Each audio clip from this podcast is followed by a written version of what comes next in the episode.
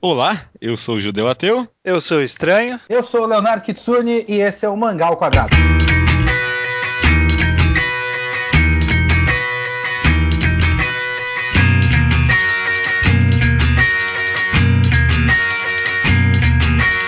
E estamos aqui, estranho, no 39 Mangal Quadrado. Maravilha! Esse é o nome do podcast? Maravilha? Não, do, não, do Mangá ao Quadrado, vírgula, maravilha. Ah, Esse é o tá. nome. Ok, estamos Peraí, aqui. eu, eu juro que eu pensava que a gente tava testando. Ah, é?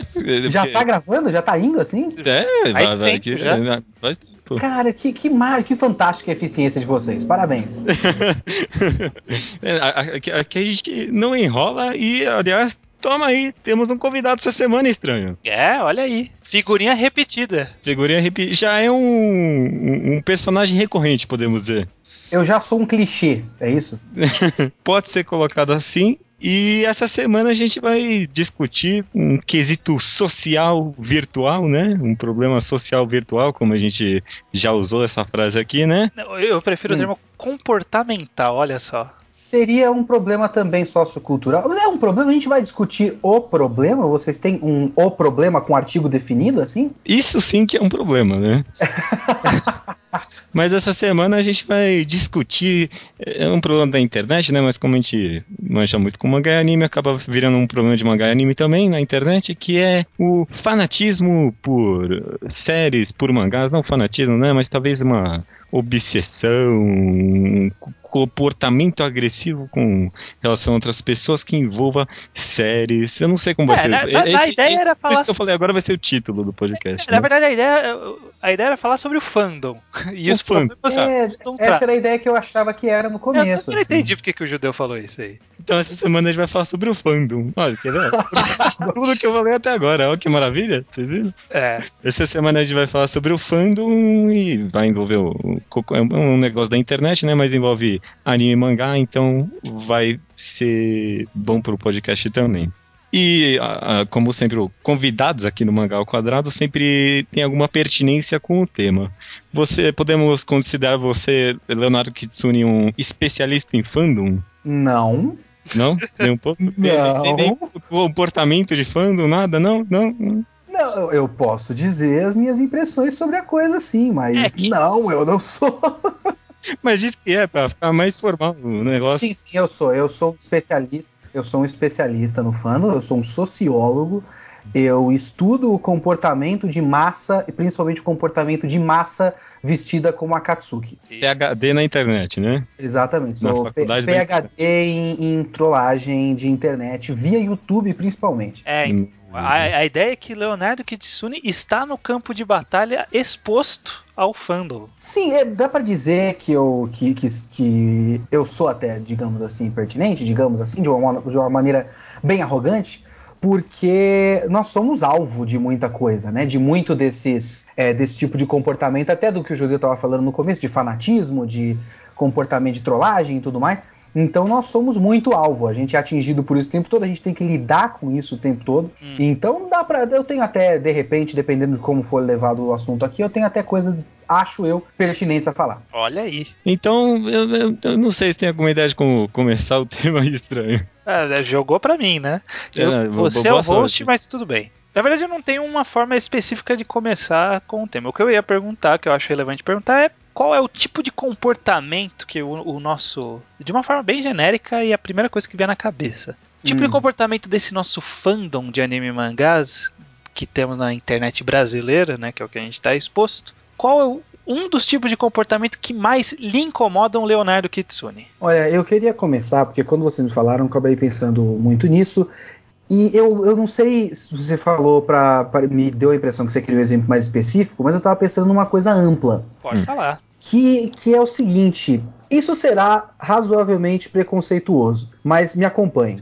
Eu acho que o grande fandom, pelo menos é, agindo como massa, né? Porque individualmente, se você for falar com a pessoa, você consegue extrair coisas boas. Uhum. Mas o fandom agindo como massa, é, não existe pensamento crítico e não existe procura de pensamento crítico, que é a coisa que mais me incomoda. Não é só a pessoa não conseguir raciocinar, não raciocinar, não conseguir pegar tendências e, e entender a, o big picture das coisas.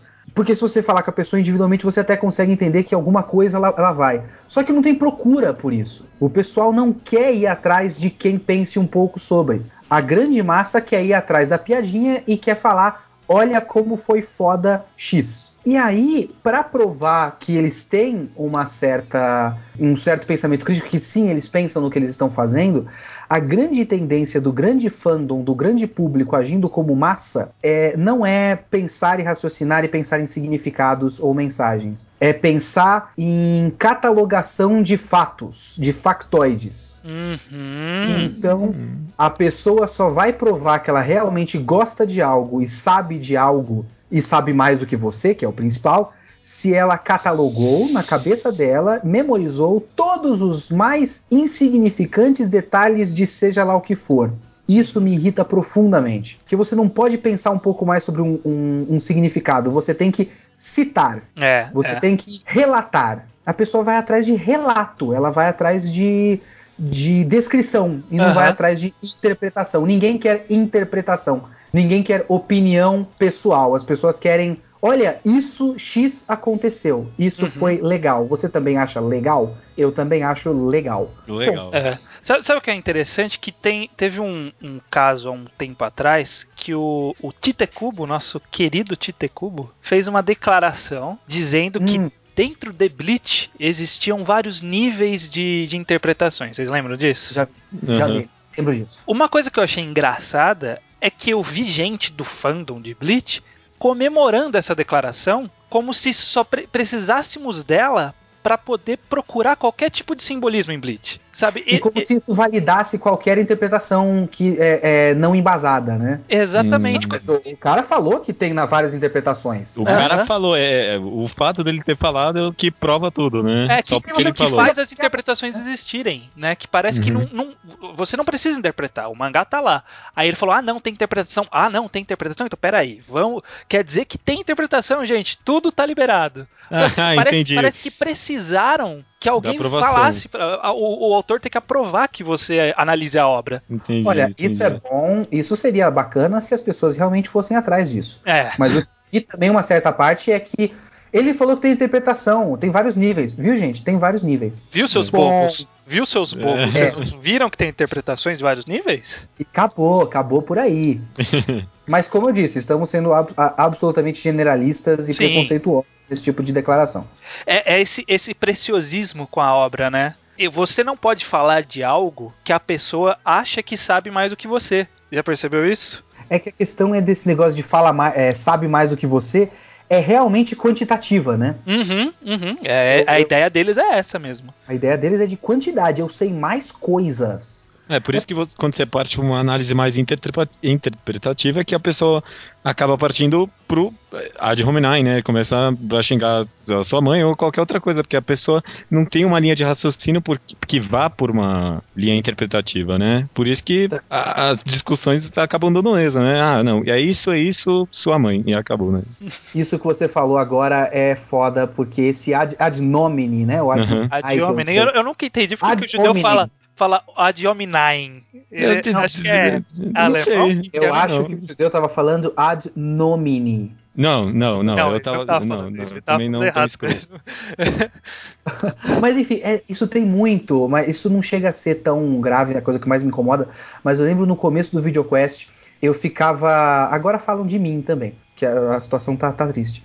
Mas no começo as pessoas falavam, ah, esse gordo escroto, falando do urso. E é isso, o comentário da pessoa era, ah, esse gordo escroto virgem. É. E acaba a discussão aí. Se Você, se isso porque a gente tava falando naquele momento, eu acho que a gente tava falando mal de Naruto. Se a gente estivesse falando bem de Naruto, porra, palmas, não, parabéns, é isso aí. Hum. Outra coisa que me irrita, você não pode ir contra a visão da massa. Mas isso não é um problema de otaku, né? Apenas. É, Hum. é, é engraçado com- como as pessoas defendem com unhas e dentes a qualidade de alguma coisa sem argumento. Ah, mas aí é interessante. Será que isso aí tem tanto a ver com, tipo, análise interpretativa e análise factual das coisas, né? Tipo, de decorar coisas.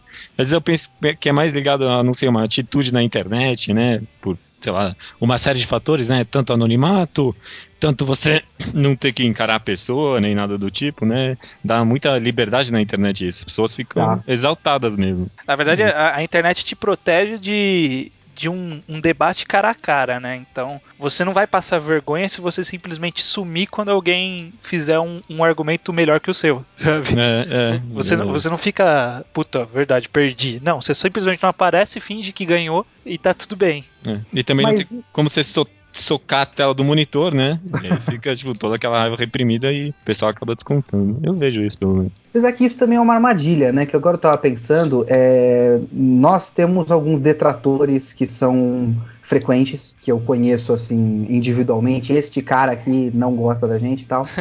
e aí eu fico pensando, porra, como eu conheço, eu tenho como até entrar em contato com a pessoa. Eu podia simplesmente fazer um hangout no, no YouTube, por exemplo, e perguntar pra pessoa o que exatamente que ela tem contra mim ou contra a minha interpretação. Só que até que ponto eu preciso fazer isso? Até que ponto eu tenho que me expor a isso?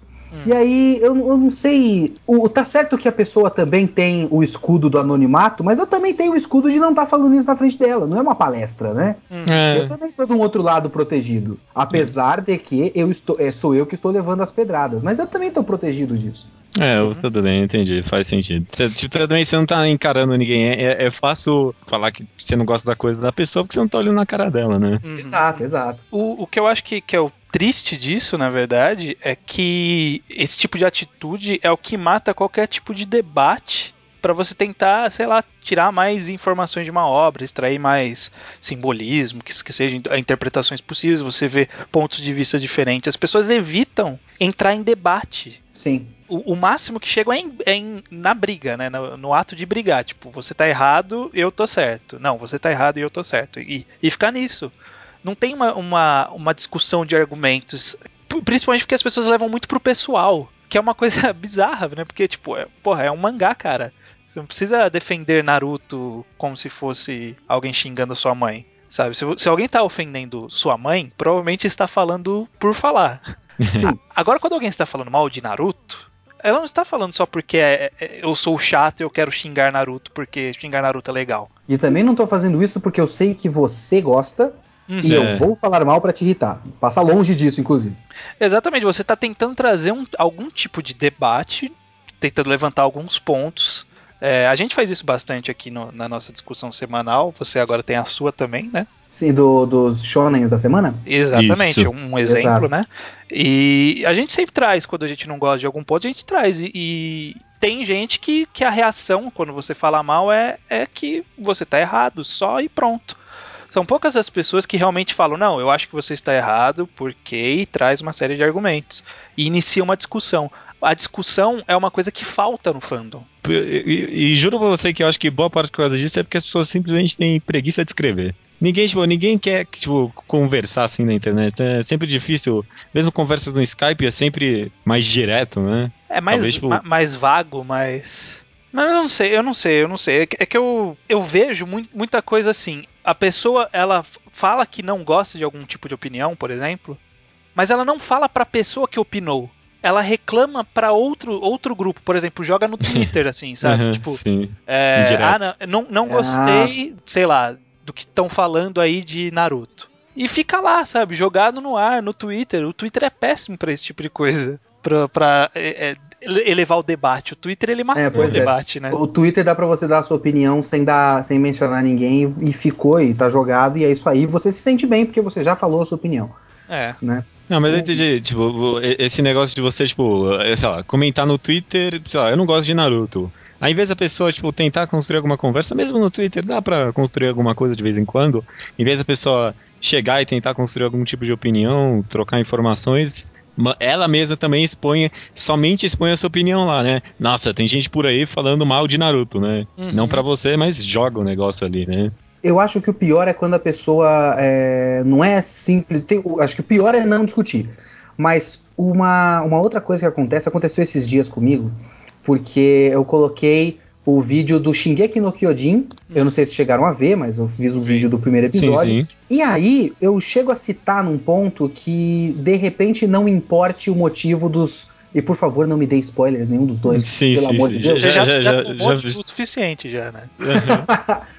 é, de repente não importe o motivo dos gigantes estarem atacando os humanos, e aí eu fiz um paralelo com Evangelion, onde não importa a razão, pelo menos na minha interpretação, não importa a razão dos, dos Angels estarem atrás dos humanos, porque aquilo é catalisador dos conflitos psicológicos Sim. interpessoais. Uhum. Aí eu recebi umas três ou quatro é, respostas de gente falando: não, não, é explicado sim, tem um lugar que explica que os Angels eles estão atrás de se unir com Adão e blá blá blá blá. É. Uhum. Isso Cara, é muito factual, né? Você dá uma interpretação, a pessoa te devolve um fato como se fosse um argumento, mas às vezes isso até funciona, ó, sua opinião não tem sentido porque no tal quadro do, de tal página ele fala tal coisa. Ok, diz, é, é, provou o contrário da minha opinião. Mas outras, a pessoa simplesmente dá um fato e esquece que existe uma impressão pessoal. A impressão pessoal tá, tá longe da, da maior parte do público otaku. E eu, e eu tava, enquanto vocês estavam falando, eu tava pensando aqui, será que não tem um pouco a ver com o tipo de pessoa que assim, com a idade da, das pessoas que assistem anime e mangá, da grande massa de pessoas que assiste e lê anime e mangá, porque eu tenho contato com o pessoal de evento, por exemplo, e eu tava perguntando para ele na terceira vez que eu fui no evento lá no Anima ABC, que não vai se chamar mais Anima ABC agora, eu tava perguntando para ele, pô, mas esse público, como é que é o público? É, eu, essa molecada tá vindo, ele falou, olha, todo ano o público do, do evento renova. É. Então, todo, todo ano a grande massa de pessoas vai dos 12 aos 16. Quer dizer que entra ano, sai ano, num espaço de 6 ou 7 anos que eles estão fazendo evento, o pessoal que vai chegando mais velho vai parando. E vai chegando gente mais nova. Então a grande massa de pessoal que lê mangá e assiste anime é uma molecadinha de 12 anos. Ao contrário, por exemplo, acho eu, especulando na minha porca impressão de, do, do, mundo, ao contrário do pessoal que lê comics americano, nem que seja de herói. Hum. Não tem uma molecada que compra Homem de Ferro. É o cara de, de 30 anos que já conhece todo o, o background da coisa. E aí, esse pessoal se leva mais a sério. Eu acho que o fandom e a mídia de comics americanos se leva mais a sério do que o de mangá e anime. Sim, eu, são eu... muito mais críticos, inclusive, né? Eles muito têm, muito, eles têm muito mais critérios para validar a qualidade. É, é, é, realmente são pessoas com opinião formada, assim, você percebe. Exato. Eu, eu acho que eles podem se levar mais a sério, mas acho que mesmo ali acabam caindo na mesmas armadilhas, porque você só vê qualquer fórum, qualquer tipo de debate que, sei lá, envolva Batman, é, é, sempre a mesma coisa. Ah, não, tal coisa aconteceu aqui, não, tal coisa aconteceu aqui. Eu, eu, eu acho que falta também muito. Talvez seja um tipo de atitude mais comportamental. Ah, uma atitude comportamental. É, talvez, talvez, talvez, seja mais uma atitude tipo da internet mesmo, porque eu vejo o pessoal caindo. Sei lá, mesmo alguma coisa totalmente não relacionada à arte sequencial, sei lá, futebol futebol, discussões de futebol na internet. Tudo bem que tipo, discussão de futebol de churrasco é a mesma merda, né? Sim. Mas, tipo, é, é, a mesma coisa. Tipo, o pessoal não tenta interpretar o negócio. Não, mas o futebol não dá conta. Olha só. Agora, agora, uma coisa interessante. Eu, eu tô, tô viajando, que, deixa. Que não, não, não tá viajando, não, porque eu é. consegui fazer uma, uma relação entre uma coisa e outra assim. Acabei cortando Fala o, aí, o, o, Pode falar. Porque eu, às vezes, eu, eu, cometo o gravíssimo erro de ler comentário de notícia sobre futebol, por exemplo, que eu gosto de acompanhar o futebol. Pois é. E aí a pessoa vai lá e faz uma notícia sobre, por exemplo, recentemente, eu não sei se deu repercussão depois disso, mas parece que é possível que parem as obras do estádio do Corinthians. De repente até já passou esse negócio e voltou a, ao normal. Mas quando tinha essa notícia. Você acabou de datar o podcast, tá? Sim, eu estou datando o podcast. Mas, no exemplo, falaram mal do estádio do Corinthians. Os comentários eram: Corintiano ladrão, filho da puta! Filho da puta merece morrer, tem que prender esses desgraçados. Ah, Corinthians é uma merda, vai Verdão. Era isso. Que era muito relevante pensando, ao tema, né? Uh, é, exatamente. Ao invés de falar do negócio. Mas o judeu falando disso me lembrou que é mais ou menos o que acontece com, com essas coisas grandes de mangá e anime, porque se formam meio que times, né? Uhum, uhum. Ah, se você fala bem de One Piece, você automaticamente está falando mal de Naruto ou de Bleach. É, na internet tem muito disso de, tipo, você falou bem de uma coisa, quer dizer que você falou mal de outra, né? Tipo, é. te, tem muito essa dualidade de qualquer coisa. Sei lá, você falou mal de Naruto, quer dizer, você falou bem de One Piece, automaticamente você tá falando mal de Naruto. Nem que você nem. Eu nem leio Naruto, tá ligado? Eu nem leio Naruto, não. Você falou mal de Naruto agora, porque você falou bem de One Piece. O lado mais imbecil disso que eu tô vendo hoje em dia, é, aqui no Brasil, é o timinho das editoras. Nossa, hum. gente. É a coisa, pra é... mim, mais idiota que existe no mundo porque, pelo amor de Deus, nem eu que trabalho na JBC deixei de comprar coisa da Panini, porque não, eu sou o time JBC. Puta que pariu. Isso, isso, é tão besta que os, as pessoas não percebem que os times que deveriam existir é o time editoras e time leitores. você tem que, você tem que querer o melhor pro leitor. Você, você não quer tem que querer que uma editora vença a outra. Eles não estão brigando, sabe? Tipo, ah não, tá vendendo bem Naruto, então vai falir a nova Sampa. Por que que você quer que, fa que a editora fala? Como, como é o verbo falir? Fala. Falha. Falha? Falhe. Falhe. Vá você, falência. Você quer a falência da nova Por que você iria querer que uma editora vá mal? Você que tá perdendo, você que tá perdendo. Não, pois é, porque, cara, é, é ótimo, por exemplo, que Naruto venda pra caramba. Aí, sei lá, os japoneses olham para isso, olha, Naruto tá vendendo pra caramba, quer dizer que existem pessoas comprando coisas no Brasil. Vamos ver se a gente consegue mandar alguma coisa para lá. Tudo é bom, cara. Crunchyroll é uma das melhores coisas que aconteceu pra internet otaku. Sabe, a gente tem que apoiar esse tipo. Apoiar não no sentido de. Ah, eu vou comprar é. porque vai fazer bem pra indústria, né? Não, não, não. você. Também, também, também, concordo com isso. Esse negócio de, ah, vou comprar pra apoiar. Não, não. É, eu tava indo por um caminho de merda. Eu tô. tô você calma, ia falar pra Leonardo. Isso. Eu, eu tava quase chegando nesse ponto. Calma, Leonardo.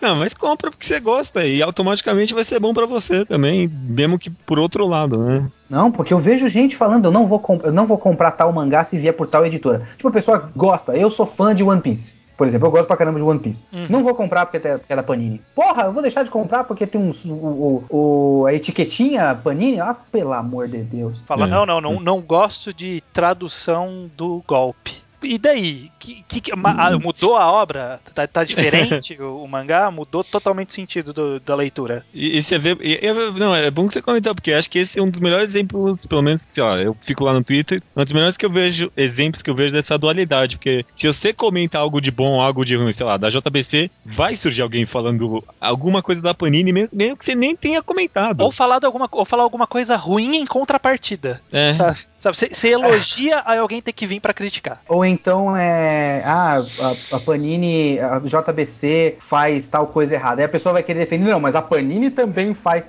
justificando um erro pelo outro, é, sabe? É, mas eu nem comentei da Panini, né? Eu acho que essa dualidade é interessante, bom ponto, bom ponto. É, a, é a falsa dicotomia, olha aí, Judeu. Olha só. Olha a palavra dicotomia, eu gosto muito dessa palavra. É, uhum. é, dá, um, dá uma, um ar intelectual à discussão. Eu só, eu só vi essa palavra escrita na minha vida em textos da faculdade de letras que eu fiz. Então, tá aí. Tinha bastante, olha só. Mas essa, essa visão competitiva do, do dos leitores, é, além das editoras, ela tem muito com questão de obras, que na verdade né, acaba nem sendo tanto competição mas é, é uma tentativa de. Uh, às vezes você está tentando tratar de alguma determinada obra, nós que estamos, somos blogueiros, uhum. e muitas reações são: tal coisa é melhor. Sabe? Uhum. Ou, ou ah, ainda assim é melhor que tal coisa quando você critica. Uhum. Como se uma, uma coisa justificasse a outra, sabe? É, as pessoas estão sempre presas num, num eterno duelo não é um duelo porque tem mais de uma, então é um eterno combate entre tudo. Tudo está brigando entre si. Você não pode tratar de um tema separadamente dos outros. Eu, eu faço bastante isso, pelo menos, tipo, tirando o sarro, né? Porque sempre que alguém fala alguma coisa ruim de alguma, algum mangá, algum, principalmente os shonen semanais, ainda falo. Ainda é melhor que Hungry Joker, né? é, é uma, é, uma, é uma visão, mas aí você tá falando com sarcasticamente, mas tem gente que. Sim, tem gente que, tipo, leva a sério isso, né? O, famoso maior, né? O símbolo de maior. Ah, o tal coisa maior que tal coisa, né? Aham. Mas olha só, a gente tá aqui nessa discussão e tá falando bastante dos shonenzão de porrada. A gente só cita exemplos disso aí. Mas e, e do lado de vocês? Do lado dos, dos entre muitas aspas. Pseudo-intelectuais de bosta. Isso, os pseudo-intelectuais, digamos assim, entre muitas aspas, com todo respeito para todo mundo. Hum. Rola o que tipo de, de, de, coisa chata entre esse pessoal que quer provar que, que gosta de coisas melhores do que a massa? Que eu acho que já é um começo de coisa chata. Eu leio coisas melhores do que você que só lê é, Naruto. É, essa, essa é a, a primeira parte. A gente chegou a comentar num dos últimos podcasts aí que que existe uma visão elitista por parte do fandom que, que lê essas obras um pouco mais experimentais, intelectuais, filosóficas, o que seja. É, o programa é... foi justamente sobre isso, né? O programa foi justamente sobre isso, que é uma visão eliti elitista mesmo, sabe? Tipo, eu sou o melhor porque eu leio Oyasumi Pum Pum e você lê Naruto. Exato. E, e a pessoa deixa de aproveitar o que Naruto tem de oferecer de bom, que às vezes é, uma, é um tipo de experiência que ela não conseguiria, não conseguiria arranjar em nenhum outro lugar, principalmente não nas experimentais que ela lê. É. Isso me lembra, eu, como eu falei agora há pouco, eu fiz letras na USP e uma única vez, nos seis anos, nos malditos seis anos que eu fiz na USP. Tá louco, hein? Uma única vez citaram Paulo Coelho. e lá no, no, perguntaram pro professor por que, que a USP não estuda Paulo Coelho. Eu achei a pergunta super válida, eu sempre quis saber por que, que não estuda. Hum. E o que ele falou, que foi uma explicação até interessante, mas ela define muita coisa do, do lado acadêmico da USP, que é o único lado que existe da USP. define muita coisa que é o seguinte: o Paulo Coelho ele não é, é, relevante socialmente, porque as obras do Paulo Coelho são obras de fantasia hum. que não falam da sociedade brasileira. Então a USP como academia, como, como faculdade, ela escolhe as obras que descrevem e tratam do Brasil como sociedade. Para estudar a literatura brasileira, no caso, Uhum. É, vai estudar o que, o que fala do Brasil. Então, por que, que estuda Machado de Assis? Porque Machado de Assis é um retrato do seu tempo, porque Machado de Assis, de Nossa. fato, intencionalmente, está tratando de problemas sociais do Brasil, porque de repente o Paulo Coelho acaba tocando em problemas sociais do Brasil, mas não é a, a intenção, não é o, o, foco. o mote, o foco da coisa. Hum.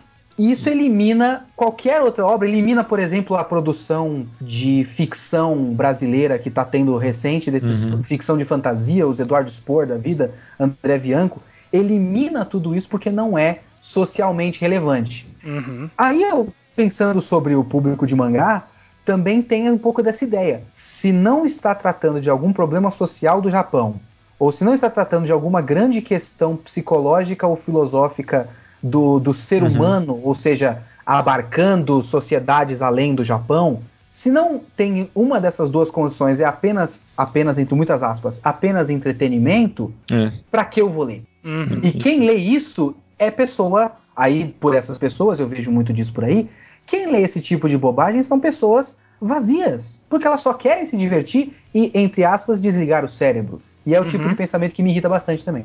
É, então, o... quem só lê coisa experimental normalmente não é o tipo de pessoa interessante ou com quem você quer lidar, né?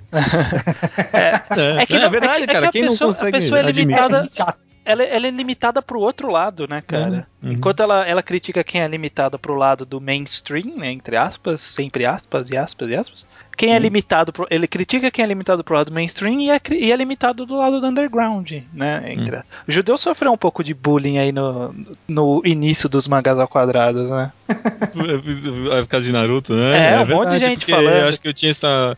Acho que. Ah, eu, não, não, eu, eu vou parecer meio prepotente, né? Mas acho que muita gente tinha essa visão de mim, de que eu era muito underground e muito intelectual. Então eu comecei a falar mal. Comecei a falar bem de Naruto, né? Porque eu gosto de Naruto. E aí, né, teve vários comentários, também que a maioria deles tirando sarro, né, de que ah, Naruto no mangá do underground tá tudo errado isso, né? É porque tem esse, essa grande dicotomia uhum. Que é o Naruto, o mangá mais vendido do Brasil, sendo tratado no mangás undergrounds. É, Você não é. pode eliminar este. E isso é muito engraçado, amigo. Desculpa. Não, isso é muito legal. é, é, não, acho interessante. Mas, Judeu, talvez... você sabe que eu tenho a solução para esse problema, né? Você venda o seu blog para mim vira uma parte do, mangá, do mangatologia e aí ninguém pode falar mais nada. É, é que eu sou judeu, eu não, eu não vendo, eu posso alugar. Ah, tá, tá bom. Pra ter renda fixa, é isso? É, renda fixa e com juros. Mas é, você falou que muita gente falou de zoeira, mas a gente já recebeu algumas críticas ofensivas, né, nesse sentido. Uhum. Já recebeu mesmo? Na, na prática, tipo, sério, sem ser brincadeira? Sim, sim. Pois é. E, e, a maioria das vezes ela não, é, não é uma crítica direcionada, né? Você pega essa crítica. O RT alheio no Twitter, o retweet alheio, é como estar ouvindo uma conversa sobre você atrás da porta, né? e você ouvir falando de você, sabe? Ah, porque o, o judeu ele, ele só fala bem dessas coisas de. Ele não é underground de verdade. Ele tá ali na outra sala e você parou e de repente você viu essa conversa, você, nossa, estão falando mal de mim. o pior que isso é o, é o equivalente a olhar pelo, pelos olhos do quadro que é você fazer um search pelos seus. Ah, é. Pelos, por algum termo. É, Sabe o que isso me lembrou agora? É. Isso me lembrou de, uma, de um outro tópico que é muito interessante também, que entra um pouco no que a gente estava falando já, mas de repente seja um pouco mais específico. Falando de ver no search, eu lembro do nosso videoquest de Yaoi, videoquest 25. Uhum. Aquele foi um dos. Por muito tempo ele era o recorde de visualizações do site do VideoQuest. Hum, olha tempo. aí. É, deu um, deu um rebuliço aquilo. Só que assim, eu via muita gente é, comentando: nossa, o pessoal não tá gostando. Mas eu não via o pessoal que não tava gostando. Aí eu fui atrás de um, atrás de outro, atrás de outro, fui indo, vendo pelos retweets, vendo por isso, vendo pelas pessoas que seguiam. Aí eu achei uma discussão de quatro meninas é, que estavam uma conversando com a outra via Twitter e retweetando uma a outra, então todas concordando ao mesmo tempo. e vocês sabem que eu sou uma pessoa obcecada por comentário, obcecado por comentário. Aham, sim. Uhum. Você, é. você leva bastante no pessoal, né? Você... Levo, eu acabo levando, até porque falam muito no pessoal. Sim, sim, sim. Falam, eles não chegam, é, esse argumento é ruim, eles chegam o Kitsune e o Urso são dois imbecis. Então não, não tem como não levar vo, Vocês não têm credibilidade. E aí eu comecei a, a. Eu tava me sentindo mal, porra, olha, o programa não ficou bom eu podia ter falado desse jeito, olha só, ela falou uma coisa que faz sentido e tal. E eu comecei a ponderar e eu fiquei até as duas da manhã, das 10 às duas da manhã, lendo os comentários dessa, dessa conversa específica, porque elas estavam fazendo. Ah, foi longe essa conversa, hein? Foi longe. Até que eu cheguei numa conclusão. Eu consegui entender qual era o espírito, o, o overall da discussão. O que elas estavam querendo dizer é: eles não leem a Oi. Eles não conhecem a Oi. Então, Portanto, eles não, não têm direito de falar sobre Yaoi. Ah, pronto, é. Essa, ah, essa conclusão é, é a, a propriedade. Eu sou fã, eu posso falar. Se você leu agora, tipo, ah, vocês só leram isso para falar no seu site. Claro que eu li isso para falar no meu uhum. site. Uhum. Cara, e aí só que isso tira credibilidade pra pessoa. É, eu acho que você, você tem um, um, outro paralelo que eu e o Judeu não vamos ter, que é a do o, adaptação de mangá para anime. Você Sim, só viu o anime. Você não pode é. falar. Você só viu o anime. É, que nem eu imagino. Posso que um monte de gente deve ter. Aliás, de onde surgiu todos os spoilers de, daquele seu episódio de Shingeki no Kyoji, né? Não, uhum. mas você comentou isso porque no mangá acontece tal coisa. Se não é um mangá, você não pode falar, né? Mas pois esse é. aí às vezes nem. Não é nenhuma. Não é um contra-argumento ao que você falou necessariamente, né? Não, o pessoal tava até de boa, eles estavam explicando. Isso que Shingeki no Kyojin era, ah, vocês ficaram em dúvida em tal coisa. Na verdade, no mangá falam isso. Só que quebra muito da graça de continuar assistindo, né? É, sim. É. A pessoa Mas... não te convenceu muito bem, né? Já continua. É. Mas esse, esse negócio aí que eu tô falando não é exatamente isso. É não, é, o, é o pessoal bem, que, que sente a propriedade da coisa. Uhum, eu, uhum. Fã, eu sou o dono disso. Então, se você vier aqui falar e falar mal, quer dizer que você não entende, porque você não é fã o suficiente para saber. No meu começo eu acho que eu era muito assim, viu? tipo, quando eu comecei a, a, a, ler mais mangás, né? Tipo, o pessoal. Eu, eu, eu, eu entrava no, no Orkut, entrava na, no chat de One Piece, só queria falar mal das pessoas que liam One Piece lá. Aí, tipo, alguém falava, eu falava alguma coisa mal de One Piece, alguma pessoa falava alguma coisa bem, e eu falei, ah, mas você não leu nem Vagabond e nem Berserk, você não pode opinar. Olha, olha. Era, era olha, esse nível, era esse nível, era esse nível. Tem, é o pior alguém, argumento. Tem alguém aí no Twitter que tá, tá vendo que isso aí é uma indireta para essa pessoa fica falando para mim direto. E você sabe quem é você, hein?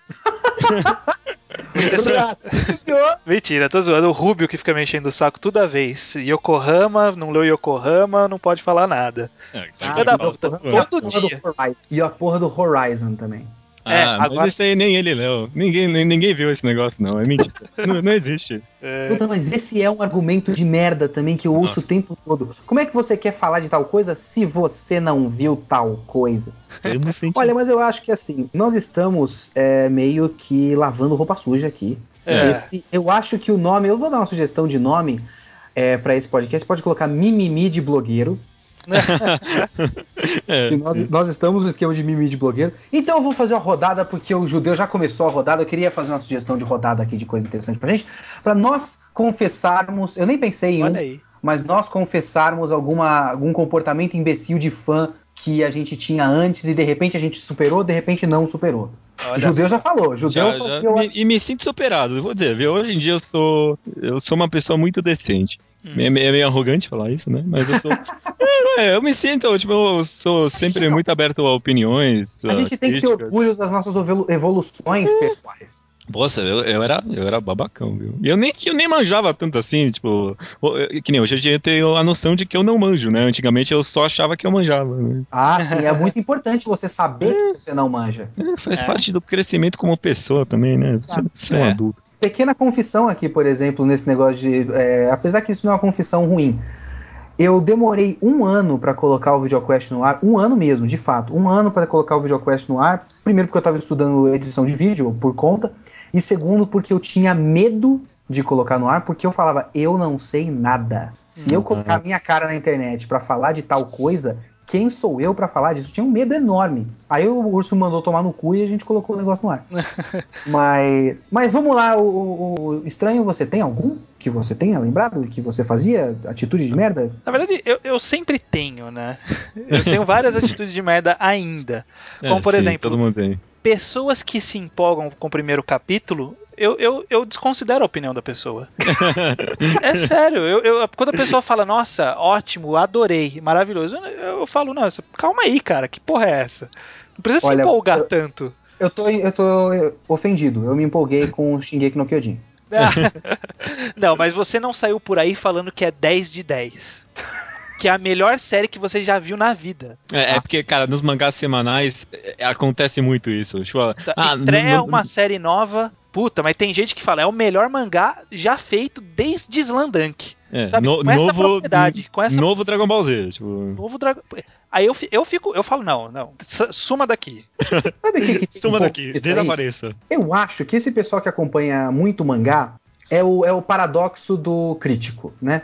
O crítico faz o que faz porque ama o que ele tá analisando, né? A gente adora mangá, o crítico de Uhum. cinema ama cinema e tudo mais. Então a gente tá aqui porque a gente gosta. Então a gente quer se aprofundar e quer ver o máximo possível. A gente teve muito essa discussão de quantidade e qualidade no Twitter, né? Sim, sim. que pra gente, eu, eu sou do que, dos que acreditam que pra gente ter um parâmetro de qualidade, a gente tem que ter quantidade Hum. pra poder ter comparação. Qualidade, é, quantidade e variedade, né? Variedade, talvez. Variedade, Principalmente exatamente.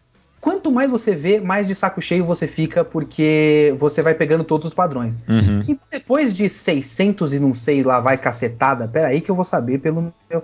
Seis, 705 capítulos De One Piece. Uhum. Você já tá um pouco de, entre algumas aspas, de saco cheio de One Piece. Chega uma coisa nova que é um pouco diferente. Porra, velho! É disso que a gente precisava? Porra, a gente já tá com, com o show de porrada de sempre, a gente precisava de um shonen de comida, que é o Shokugeki no Soma, né? Né. Precisava de um shonen de comida, porra, que novidade, que diferente. Não é um pouco dessa empolgação pela, pela fome de novidade? É que é, o, o, o fandom, ele é muito empolgado. E- Ele se empolga muito fácil. A empolgação irrita. É uma, é uma empolgação fácil. É Não fácil demais, cara, se empolgar no, no, com, com anime mangá. Qualquer eu, eu coisa. estou com o dedinho levantado. Qualquer coisa, a pessoa. Puta, que da hora, melhor coisa que eu já vi nos Felicidade irrita. últimos. É. Ah, Pronto. Eu- Eu- sarro. não, não, não, eu não estou brincando, eu estou concordando com o judeu. Porque o pessoal do Twitter que come alguma coisa só. Nossa, tô chorando aqui. Ah, tô- Meu Deus, que, que demais. Ai, tô surtando. Aí, sei lá, vai lendo e cada página que passa do negócio, ou cada minuto que passa do negócio, é um tweet com, com caps lock. Uhum, Ai, uhum. meu Deus, nossa, que, fã- que capítulo. Que capítulo. E você sabe que a pessoa, com certeza, cara, só tá olhando com, pro computador com no máximo um sorriso do lado esquerdo da boca, né? Exato, exato. É. A reação da vida real é, pô, e no Twitter, cara, meu Deus, que, que isso foi É, melhor. porque você tá também se expressando como você se sente de verdade por dentro, né? Porque você não vai ficar feito um idiota sozinho em casa, na frente do computador, Se o você ranço. fosse seu coração, você faria isso. tá? É, é verdade, você tem razão. Olha aí. Tem. Olha aí. Mas então, Judeu, você que é o host, É, não um rochei muito, não. encerramento pra esse podcast, porque eu não sei. O, o, o, depois de toda essa conversa, o que, o que podemos concluir sobre o fandom? Que é melhor não fazer parte dele? Que é melhor evitá-lo? Amigo, Como lidar com ele? você faz parte dele. Você Sim. é automático, né? É. Tá, tá dentro de você. que profundo. Bom, eu não sei. O, o que eu quero é conscientize alguém que esteja ouvindo a gente que faça parte de alguma dessas características que a gente citou. Se Esse você o percebe que você faz programa. isso, se você foi vítima desse programa, Pare. põe a mão na consciência. Olhe no espelho. o que eu estou fazendo com a minha vida? Se você tem um amigo que faz isso, o esquema é tapa na cara, dedo no rosto e fala: para com essa porra. Para com essa porra. Entendeu? É assim, é tratamento de choque. Você é merda na cara, essas coisas. Bem. Você- Exatamente. Você é um merda! Merda! É, porque não tem sentido nenhum, né? Porque é um podcast puta elitista do caralho, né? As pessoas que a gente tá falando que fazem isso não estão escutando o programa. Alguém vai aparecer alguma hora e vai escutar esse programa e. Eu só queria entender por que que vocês só me chamam pros podcasts que são pra falar mal de otaku. Vocês querem me colocar na fogueira, é isso? Exato, basicamente exato. isso. A E o gente- primeiro que eu participei se chamava Otaku e a gente Entre aspas, entre aspas. entre aspas, e a gente terminou sem conclusão. Aí agora é esse sobre fandom e a gente terminou sem conclusão. Ah, mas Essa é a imagem que vocês estão fazendo de mim pro público de vocês, é isso? Exatamente. preconceituoso, odeia sou otakus e não consegue concluir nada. Exato. E odeio o meu público, é isso que vocês É, querem isso, que isso. pareça pras pessoas. Basicamente, A- basicamente. achei que tinha ficado claro no primeiro programa, é isso, mas precisou de Bacana. dois. Ó, não convido mais vocês pra, pras brejas, viu? Já era. Olha aí.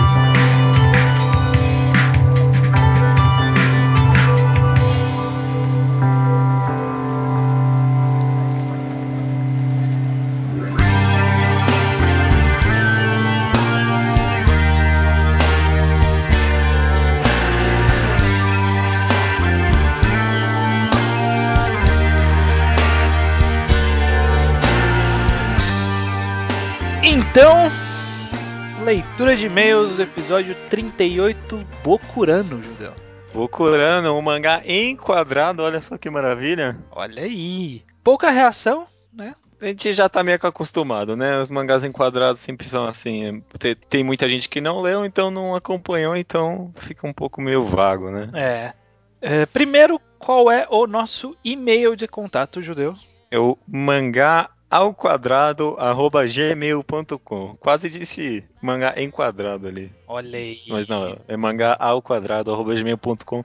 Por extenso, sem espaço, se você ainda está nos anos 90, né? E dá espaço nos e-mails. Acho que eu já fiz essa piada uma Já vez. fez, já fez.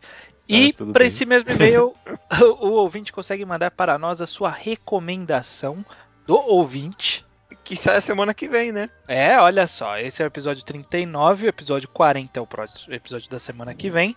A cada 40 episódios a gente. Cada 40. Não, Não. né? A cada 5 episódios.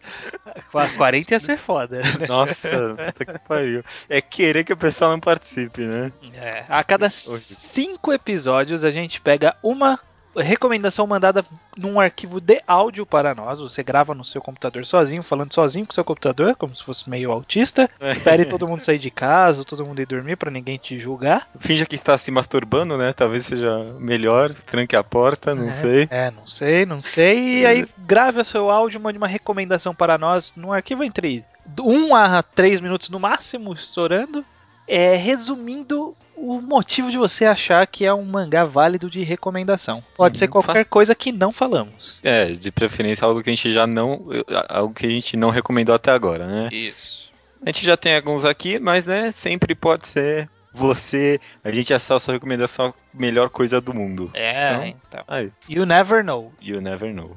Então, indo direto para os comentários e e-mails, essa parte vai ter o spoiler, porque trata-se de Bokurano. E Bokurano Hum. a gente falou com spoilers, no e-mail também é spoiler. Se você não leu, você pode pular para o minuto que está indicado no post, né? Aham. A gente não tem nenhuma voz de robô super sofisticada pra falar. É. Então, vai- pulando, procura, vê no post, né? É. Se vira. É, dá, dá o seu jeito. Ou vai ler Bokurano, que é a forma mais simples também. Certamente, certamente. Para começar, o comentário do Thiago Machado, que diz que Bokurano foi uma grata surpresa e faz, faz ele pensar. E ele pergunta o seguinte, ele fala sobre a- o termo desconstrução, né, que eu citei que talvez fosse... Ele fala assim, ó. Vocês falaram que na verdade foi uma deturpação barra subversão.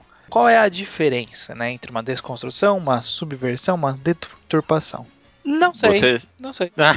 é justamente por eu não saber que eu resolvi não usar o termo, porque eu vi gente brigando por causa disso. Aí eu falei, por, por hora eu vou usar esse termo e mais pra frente eu pesquiso e falo sobre. Eu lembro que na época que tava passando uma doc, eu cheguei a procurar. Parece que. Eu não, agora eu já esqueci o que era, porque o, o texto do, da Wikipedia era muito grande. Mas parece que desconstrução é algo tipo, muito mais amplo do que somente trocar ideia, alguma coisa do tipo. É. Parece que tem todo um conceito por trás. Pois é, mas fica aí o comentário que a gente ainda não sabe, mas no futuro saberemos. E falaremos saberemos. um programa Fale... sobre. Tomara, tomara. Uh, o Saka diz o seguinte, né? Que tá com um judeu, a personagem e backstory preferida é a Komoda, a menina do piano. A Eti me incomoda. Nossa senhora, só vocês dois. Lembro de ter parado muito tempo para refletir depois dessa história, mesmo que ela não tenha o mesmo peso das anteriores. É muito legal e a personagem é boa. E da Idol é bem bestinha mesmo, mas ela é a única que é gorada, entre aspas, nas lutas e ainda assim pediu para ser televisionada. Achei isso interessante. E é uma coisa que a gente não comentou, né? Ela perdeu as pernas enquanto ela lutava. Nossa, isso foi foda, né? O Puta autor não mostra, né? Fica em, ah, em off. Sim, sim. Mas ela fala, não tô sentindo minhas pernas, mas vamos continuar, vamos continuar. Depois acho que o, também comentaram por e-mail que tem toda a questão do jornalista e do peso dele, né? Da pesa, do peso ético do jornalista ali. É, tem que. Tem, talvez tem sua importância, né? Tem, tem sua importância. Não é só eu, ah, eu quero ser uma idol, né? É. Tem, tem uns, alguns debates morais aí. E partindo para os e-mails, teve o Diego Câmara, de 24 anos, mandou um salve mangá ao quadrado. Salve, salve. Salve, Jorge. Salve, Já, salve. Nossa, péssimo. é, ele comenta: Eu tinha lido Bokurano uma semana antes da recomendação e, apesar de ter gostado, foi o que eu menos gostei dentre todos que vocês recomendarem eu li. Olha só. Caramba, pior que Glaucus, sei lá, que muita gente não gostou, né? É, estranho. Muito tudo bem, vamos é, lá. Acho que foi só pelo hate, hein? depois, de, depois de processar é, melhor, a verdade é que achei o mangá meio maçante em alguns pontos, sendo uma leitura não difícil difícil, mas sim cansativa. Veja a explicação que o Dang Beetle, né, o Koyenshi, faz sobre o teletransporte, que se estende mais do que deveria, como um dos exemplos, né? Toda a explicação do Dang Beetle. É, talvez. É, Não, é o que ele é, falou, né? Tem algumas partes que o autor se, se estende mais do que devia. Principalmente pelo hum. fato que ele tinha muitos personagens para tratar e ele não podia simplesmente, ah, e esse aqui e esse aqui morreram, sabe? Não é, ele tá, tipo, tá dar um pulo na história, sabe? Então. É, o conceito do mangá era desenvolver todo mundo, tinha que fazer. Mas, aliás, eu, eu sei, esse negócio da explicação do Angbi também pegou aqui. Eu não achei tão desnecessário ou enrolado essa parte. Tipo, eu achei que tinha eh, esse technobabble, né? Tipo, bobagem científica. Tem, tem um papel importante na história. Não, eu achei interessante. É que, é, que, é que aí é importante porque ele explica que não dá para reviver ninguém, que, qual era a limitação dos poderes dele, né? Esse tipo de coisa. Uhum. Pode, pode ter sido um pouco maçante, eu concordo. Hum. De qualquer jeito, ele diz aqui que logo após de ouvir o podcast, ele os capítulos iniciais envolvendo o Cocopelli e realmente é de arrepiar, podendo perceber como o trio de personagens que já sabem tudo o que virá, reagindo perante a ignorância das crianças além da própria reação do Jun. É o velho fato de ver um autor competente tendo tudo planejado de antemão, realmente. Por sinal, o Jun com certeza é meu personagem favorito. Não por gostar do personagem ser solitário, eu achava um grande filho da puta no início, mas pelo contrário. Hã? Todo mundo achava, né? É, todo mundo achava. Né, até né, os personagens da obra. É, ninguém gostava dele, né? É, tanto que até isso é desenvolvido mais no final, né? Dele ser meio isolado e tal. Uhum. Mas, pelo contrário, pela forma que ele se transforma durante os capítulos finais. É isso que ele gostou do personagem. Uma coisa que achei meio estranha e curiosa na série é o fato do Zert, Zert, sei lá, ser o único robô de cor preta. Repararam? E vocês poderiam comentar sobre a cerejinha no bolo da crueldade, o fato do robô ser mais forte quanto mais jovem é o piloto, devido à energia vital que é usada para pilotá-lo. Uhum. esse negócio do Zert ser o único preto, acho que é tipo mais um efeito do mangá, né? Não, não tive nenhum grande pensamento é, atrás disso. Eu não, eu não, lembro de cabeça exatamente todos, mas os que tinham a forma mais humanoides, realmente eles eram mais brancos mesmo. Ah, tinha aquele. Acho que aquele que era um tambor, acho que era preto. Bom, não lembro agora. Não lembro mesmo. Mas é, se for, olha aí. Olha aí, enfim. E é esse negócio das crianças, quanto mais jovem, mais forte o robô. É, é uma, talvez tenha sido uma ferramenta que o autor usou pra justificar como crianças totalmente despreparadas se davam tão bem nas lutas, né? Ah, tá, entendi. Mesmo lutando contra adultos lá, né? Pois é. E no, e no começo também dizem que eles ganharam um robô bom, né? Eu lembro que o Cocopelli e o Koyenshi falam, né? Vocês deram a sorte de terem pego esse robô. Hum, eu não, não, não me atentei a isso. Não, Se não, for, te- realmente te- sim, porque o Zert é bem forte, né, em comparação Não. aos outros. Por exemplo, e- te- ele é bem versátil. Por exemplo, aquele lá que voa pra longe e fica atirando a distância. É uma bosta isso aí. Sério. Não, mas é porque teve toda uma estratégia, né? Se for pensar, eles quase perderam. Eu sei, não. Isso quase perderam porque o, o cara que tava defendendo não queria que atingissem a cidade mimimi. Ah, é verdade, tem razão. Mas é. É, e por fim, Rubens Sombrereiro mandou um e-mail grande, como é de costume dele. E a gente vai comentar algumas, várias passagens aqui, porque é interessante. E-mail dele toca em uns pontos interessantes. Por exemplo, a aplicação do conceito de desconstrução ou de subversão é algo complicado, até porque.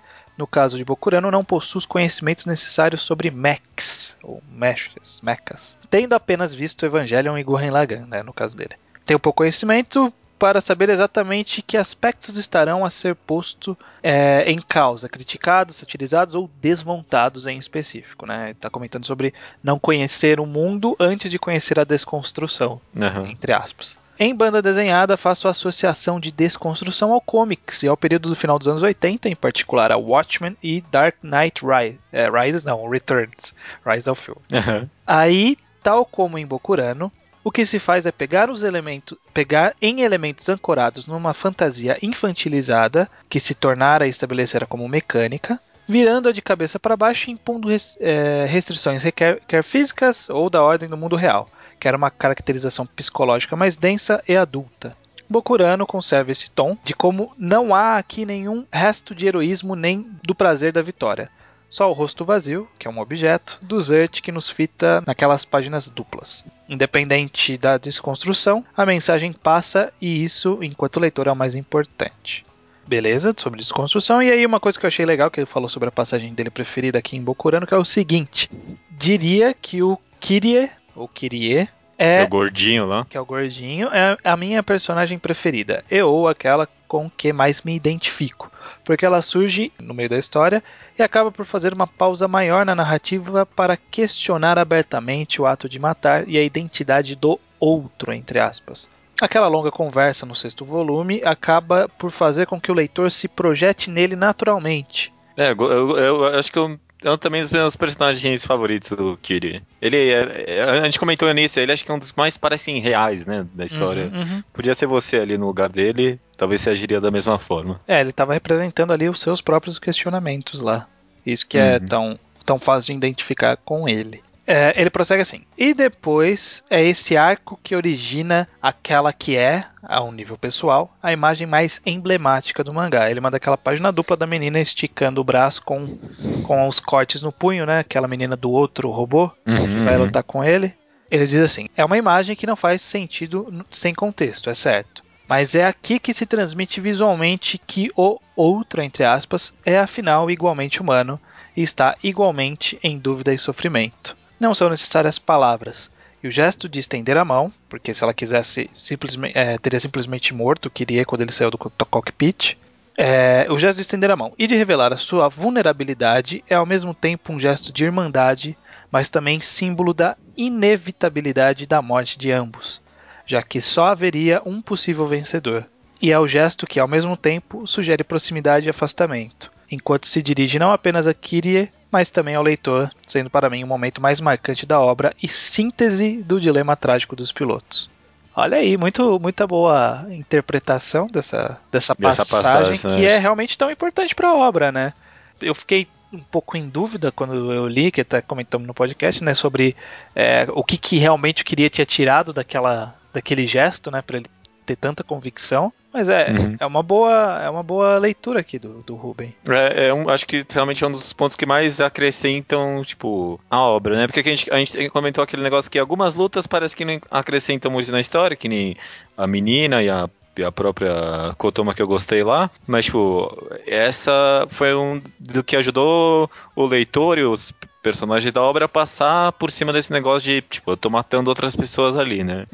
E o- você vê que o autor ele teve uma preocupação com essa cena específica, principalmente porque é muito difícil usar páginas duplas assim, né? E ele, Uhum, ele uhum. parece que ele tá gastando uma página dupla numa coisa besta, sabe? Mas é uma página tão relevante pra história que depois da leitura você entende o, que, o, o peso dela, né? Sabe? Uhum, É, uhum. E dessa interpretação dele até ajudou um pouco a, a visualizar isso, que é essa coisa, né? Tipo, tem uma outra pessoa passando pelos mesmos conflitos que você do outro lado, sabe? Hum, Então, é, no final é todo mundo igual, então vou lutar pelo que é meu, né? É. Então, To- todo mundo todo mundo sofre nesse mundo. muito triste, mas muito reflexivo, né? Acho que é, é mais reflexivo do que triste, talvez, no final das contas. Pois é, pois é. Mas tá ótimo, né? Esse foi a leitura de e-mails e mandem as suas recomendações, olha só, não se esqueçam disso. Não, não, não, por favor, não esqueçam, porque eu, eu gosto, porque eu gosto. É isso aí. E este é o programa de número 39. Tô aqui com a Wikipedia aberta e, e tem um monte de coisa pra forçar aqui, eu não sei. O que, que você pensa aí? Traga um você que eu sempre forço um aqui. Parece que na Roma antiga, 39 era o número de chibatadas que eles davam nos escravos. É interessante, mas eu, eu, eu não gosto tanto disso porque pra mim chibatadas são 20. Ah, De onde isso? Do Asterix, quando eles estão. Eles passam numa festa lá que tá tendo, a festa é uma orgia lá. E você tem que Uhum. mergulhar o seu queijo, den- eh, o seu pão dentro do queijo pra comer. Tipo um fundi. Sim, sim, Só- sim. Aí se você derruba o seu pedaço de pão pela primeira vez, você toma cinco bastonadas, se derruba a segunda vez, 20 chicotadas, e na terceira vez te joga no lago com o peso nos pés. Ah, Legal, legal, gostei disso. Vamos fazer desse o programa Asterix, então? Porque não tem absolutamente nada a ver com 39, né? É, mas se foda-se, já usei um Johnny Bravo nessa merda. Que também não tinha nada a ver. É o que rendeu conversa, é o que rendeu conversa. Então fechou. Programa 39 Asterix. É,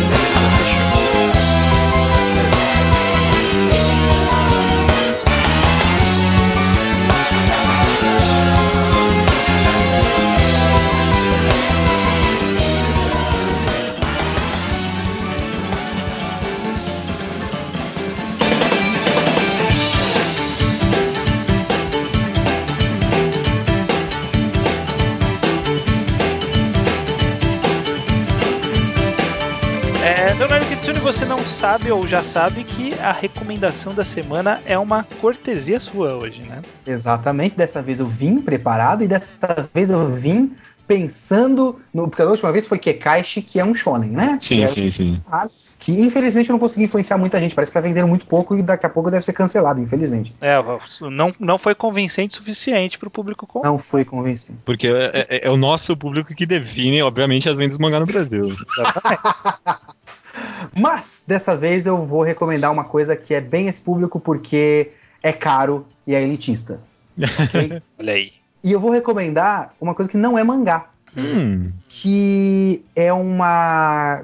Será que dá pra chamar de graphic novel? Eu não sei se é exatamente, mas é uma história em quadrinhos, é um volume único só, não é uma série. Se chama Day Tripper. Conhecem Fábio Olha Moon só ali. e Gabriel hum. Bá, dos brasileiros, Fábio Moon e Gabriel Bá.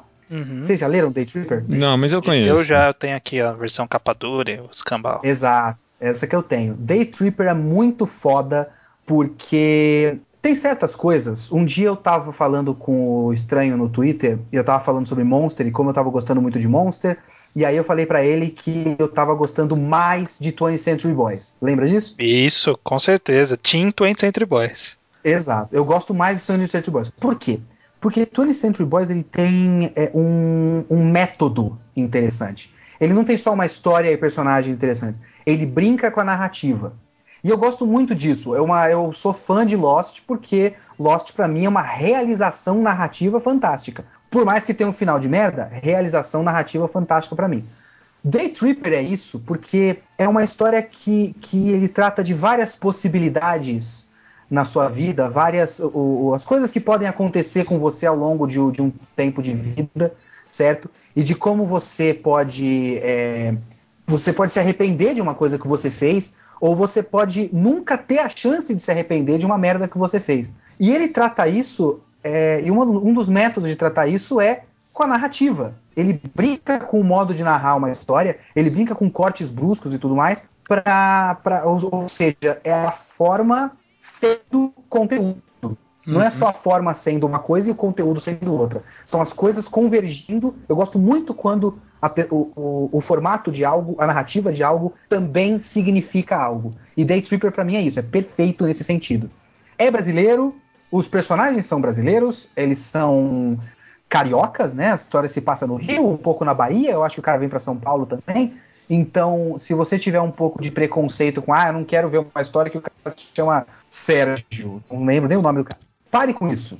A história é ótima, sendo o cara Sérgio ou Shinji, ok?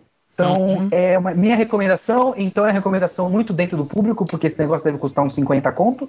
Uhum. E é capa dura tá e ninguém lê. Falando que o é nosso público é, é rico. Eu, eu, exatamente. Eu, o seu público ele não vai comprar nada que não seja capa dura e importado. Olha só. Isso é um elogio. Palavras, palavras de Lokitsune. Mas. Exatamente. Então, é um negócio que vale a pena, gente. Vão atrás da, da, da, coisa. Day Tripper, foda pra caralho. Vou corroborar aqui, fazer um comentário rápido que eu vou corroborar que é muito bom mesmo. É, às vezes as pessoas talvez tenham um pouco de preconceito com qualquer quadrinho que não seja mangá. Eu já vi muita gente falando, ah, mangá já me satisfaz, uhum. eu não preciso de mais nada além de mangá. Porque tem tanto entrando mangá que eu quero ler. É, entrando no tema do fã. Tem tanto mangá que eu quero ler que por que, que eu vou parar para ler um quadrinho brasileiro? Eu vou terminar de ler que todos os mangás que eu quero e ler uma, o, o quadrinho brasileiro. Mas é uma besteira, porque quadrinho é quadrinho. É, o que muda é a estética e um pouco da a forma como é narrado, como é abordado, mas mesmo dentro do mangá a gente vê tantas formas diferentes de se fazer um mangá. Quadrinho Exato. é a mesma coisa. Então, o Day Tripper é um quadrinho, então tá, tá encaixado no nosso tipo de mídia aqui. E é muito bom, é muito bom mesmo. É brasileiro de qualidade mesmo. O negócio não é gostar de mangá. O negócio, vamos, a gente, as pessoas deviam começar a gostar de histórias. Uhum. E como, como se contam histórias e quais histórias se contam. Não importando sendo Japão, Estados Unidos. Ó, vocês querem outra coisa de outro país? Tem Persépolis, que é foda. Uhum. De outro país tem Maus. Maus é Estados Unidos, né? Não, Maus Enfim. é. É, do estudo do. Outra recomendação para você. Não, não vou guardar não, essa para outro dia. Calma, calma. Nada de exaltações. É isso aí. Estou empolgado? Estou empolgado! Meu Deus. Porque eu também não tenho nada que eu possa recomendar que vocês dois também já não tenham lido, então. Ah, não, mas até aí. Pô. Não, mas eu não li Day Tripper, eu conheço, mas eu, eu não li, não. Eu tô, agora é, estou pensando seriamente em comprar. Ó, pra quem tem um pouco menos de apreço por qualidade, tem uma versão capa mole, que é mais baratinha. Não é, não é tão mais caro. Equivale, acho que, sei lá, dois mangás que você compra no mês. Porra, e é um volume único. É por aí. Tá tranquilo, cara. É, é uma boa recomendação. Gostei dessa recomendação. Um dia a gente vai fazer um podcast falando sobre outras, outros tipos de quadrinhos e sua correlação com o fandom do, do mangá. Quem sabe o, o, o, Kitsune participe desse pra Opa, é, não, não, hein? Ah, não, porque eu não conheço tanto assim. Então já, já retiro o convite agora mesmo? Finge que não aconteceu. Na edição, na edição isso nunca eu... existiu. Leonardo Kitsune, obrigado pela participação. Muito obrigado, muito obrigado por chamar. Vocês podem uh, assistir o VideoQuest em videoquest.com.br e, por favor, sem, sem xingar a gente. E é. comentem no blog, porque o pessoal do YouTube é meio agressivo. É, você tá falando com o nosso público. Que a coisa é outra. O nível é outro. É, tá, tá tirando. Tá o tirando. nível é maior, né? É. Tra traz um pessoal aí, o público do Mangá ao Quadrado, traz um pessoal pro Videocast também. é. lá. É, traz pra cá também, porque. Eu, eu, acho, eu acho que grande parte do nosso público bom é, é da galera boa que era do seu público. É. Não, mas o meu público bom ainda tá lá. É, já era pra cá.